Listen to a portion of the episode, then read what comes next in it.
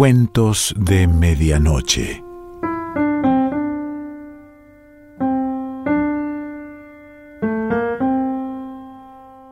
El cuento de hoy se titula Angustia y pertenece a Sebastián Weinreich.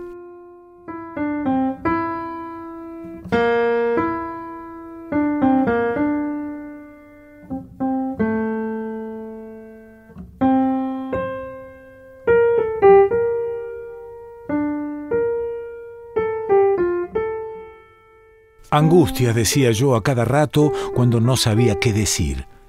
Y cuando le decía, La Habana se parece a un centro de estudiantes, ella se defendía. Yo le explicaba que los centros de estudiantes en Buenos Aires también tienen paredes pintadas con frases como patria o muerte o liberación ya, y que los chicos que militan dicen imperialismo y Yankees go home, era el año 1999 y me senté en las escaleras del Capitolio a mirar las carteleras del cine que había enfrente y a un viejito que sacaba fotos para después venderlas.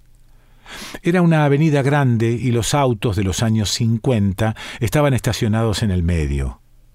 También era martes, me acuerdo porque saqué mi cuaderno y escribí que, de chico, los martes, me iba a almorzar a la casa de mi abuela. Con unas señas el viejito me preguntó si me quería sacar una foto y como yo quería charlar con alguien, bajé las escaleras y le dije que sí. Al otro día, a la noche, volvía a Buenos Aires. Cuando pensé en eso, la vi caminar y como yo no quería posar solo, la invité. Pagué la foto a precio turista, dos dólares. A ella le hubiera costado unos pocos centavos cubanos. Hice dos copias y en cada una escribíamos nuestros nombres. Angustia, me sorprendí. Todos los argentinos reaccionan igual. Nombre original, le dije, y me pregunté cuántos argentinos habrá conocido. Me confesó que me había visto escribir en las escaleras del Capitolio. Me invitó a la casa y estaban la madre, la tía, la abuela, el hermanito, la hermana y la puerta abierta todo el tiempo me presentó como a un amigo argentino. Charlamos sobre Cuba y Argentina y me invitaron a comer, pero una boca más era demasiado y preferí agradecer y decir que no. Le pregunté a Angustia cómo podía volver al hotel, pero me pidió ir al cine, y como yo estaba de vacaciones y nunca una chica me invitaba al cine, le dije que sí. Nos tomamos una guagua y viajamos aplastados y ella se reía. No podías irte de Cuba sin viajar en la guagua, dijo cuando bajamos. Caminamos varias cuadras. Me preguntó si era escritor y le dije que sí. Total estaba de vacaciones. Me iba a la otra noche y quién sabe si algún día volvería a La Habana. La película era una Argentina de los años 80 y los actores estaban excitados de democracia. Decían corrupción, sistema hijo de puta, país de mierda. Al final, y sin justificativo, los protagonistas se enredaban en una escena romántica que aproveché para tomar de la mano a Angustia. Ella me miró en la oscuridad y me imaginé que en la película estábamos nosotros y que yo había llegado a La Habana para salvarla de no sé qué. La besé hasta que se encendieron las luces. En Cuba no hay albergues transitorios y a mí me daba vergüenza entrar con alguien al hotel ante la mirada de todos. Ella vivía con la madre, la tía, la abuela, el hermanito, la hermana y la puerta abierta todo el tiempo.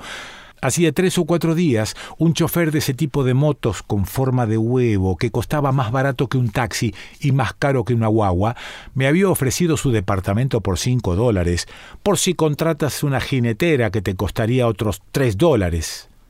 En ese momento dije que no, y ni siquiera le tomé el número de teléfono. Le pregunté a Angustia a dónde podíamos estar eh, más tranquilos, y me propuso ir a caminar por el malecón. Quiso saber sobre qué cosas escribía. Cuentos, dije. ¿De amor? Ella quería escuchar sí, y yo dije sí, y me hubiera gustado tener un amigo cerca para que se riera. Además de los centros estudiantiles, ¿a qué otra cosa se parece La Habana? Se quedó callada cuando le dije que me resultaba gracioso que las calles se llamaran Carlos Marx o Salvador Allende y que la radio oficial fuera la revolucionaria. El agua llegaba hasta la vereda y eso hizo que fuera imposible caminar por el malecón. Me ofrecía llevarla en un taxi hasta su casa, pero ella prefirió acompañarme al hotel. Angustia, decía yo a cada rato cuando no sabía qué decir. Ella respondía diciendo mi nombre. Pensé qué otra cosa de Cuba podría comentarle y se me ocurrió que en Argentina comemos cubanitos. Le pedí que al otro día me llevara al Museo de la Revolución y ella se entusiasmó y se puso a hablar de la historia cubana. Después descubrimos que al otro día no alcanzaría el tiempo para visitar el museo. En el hall del hotel me hizo prometerle que un día volvería a Cuba para llevarla a Argentina y me pidió también que le leyera lo que había escrito en el Capitolio.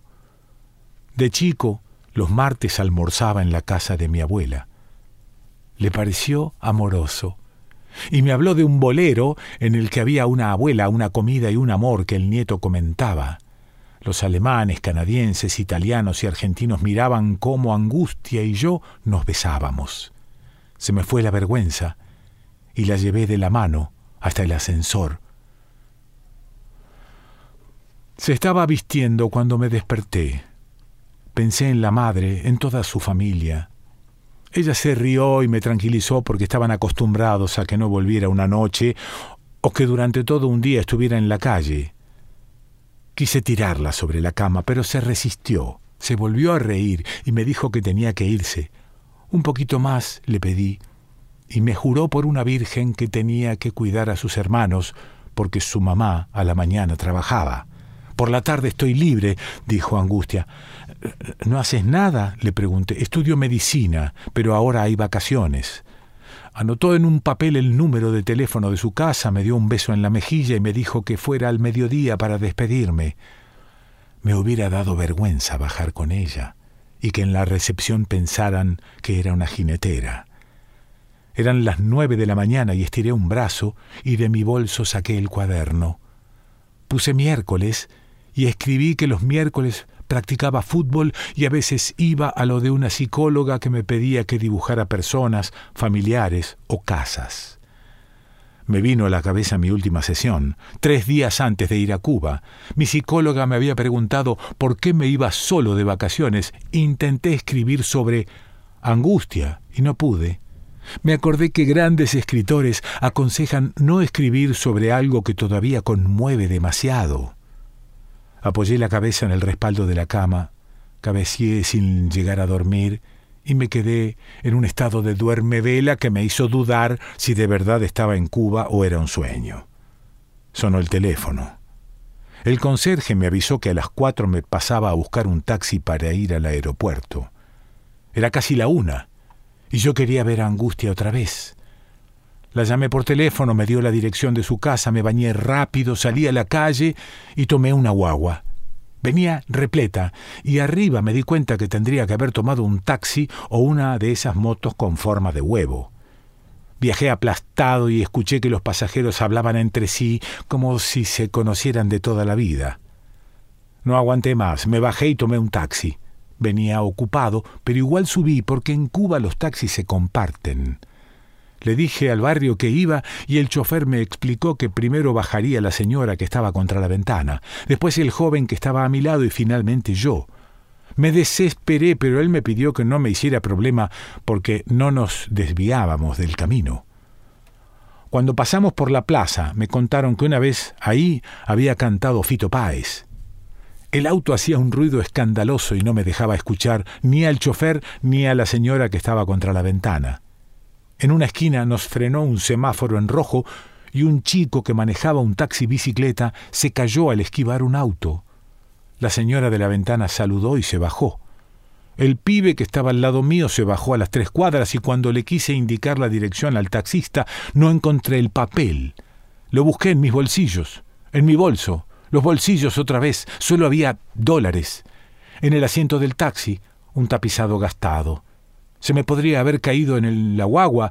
Nos estacionamos contra la vereda para que buscara más tranquilo. Solo dólares. Si hubiera estado solo, hubiera llorado. La calle, La sabía de memoria, se la dije al taxista y después de muchas vueltas llegamos. Pensé, era una casa blanca con las paredes rajadas, la pintura gastada y la puerta siempre abierta. De la mano de la derecha, si era necesario, gritaría ¡Angustia! Fuimos a paso de hombre, mirando casa por casa. La mayoría eran blancas, con las paredes rajadas y la pintura gastada. Todas tenían las puertas abiertas. Podemos ir a mi casa y la llamás por teléfono, me ofreció el taxista. Le conté que el número lo tenía en el hotel. No hay nadie en el hotel que te pueda indicar. No, vine solo. Pensé en pedirle al conserje que subiera a mi habitación. El taxista vivía a media hora de donde estábamos. ¿Y cómo se llama esta mujer? Angustia. Angustia. Hay miles por aquí. Va a ser difícil. ¿Por qué no vuelves al hotel, la llamas y arreglas una cita para la noche? Hasta ahí el viaje era de tres dólares. Arreglamos por tres más y me llevó hasta mi hotel. La llamé y me atendió la madre. Me dijo que me habían estado esperando y que Angustia había salido, pero que volvería en un momentito. Me senté en la cama, abollé la ropa hasta hacerla entrar al bolso y dejé para el equipaje de mano unos regalos, mi cuaderno y pastillas para no marearme en el vuelo. Guardé plata y documentos en la riñonera, esperé sentado, descansé, pensé. Me miré en un espejo que había por ahí. La volví a llamar. Y cuando me atendió me preguntó por qué no había ido. Le conté y un poco se rió y otro poco le di lástima. Me dijo que me había tomado mucho cariño y que la próxima vez podría parar en su casa. Le pedí que me escribiera cartas y ella me pidió que le mandara hebillas para el pelo, chocolate, bombachón para mi hermanita que quiere estudiar danza, tampones y champú. Anoté todo en un papel y le pregunté si quería algo específicamente para ella. Escríbeme un cuento de amor. Prometimos volver a vernos. Le dije chao, me dijo adiós. Cuando corté me tiré a dormir y a las cuatro me despertó el conserje. En el taxi y en el avión sentí lástima de que mis vacaciones se terminaran. En mi primera noche en Buenos Aires tuve insomnio y bajé a la calle a caminar y en un drugstore 24 horas compré hebillas y compré tampones. Volví a casa, saqué mi cuaderno y en menos de una hora escribí esta historia.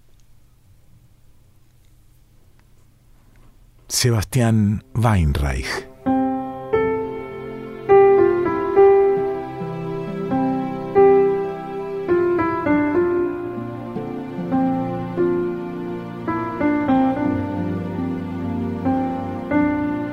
Cuentos de Medianoche.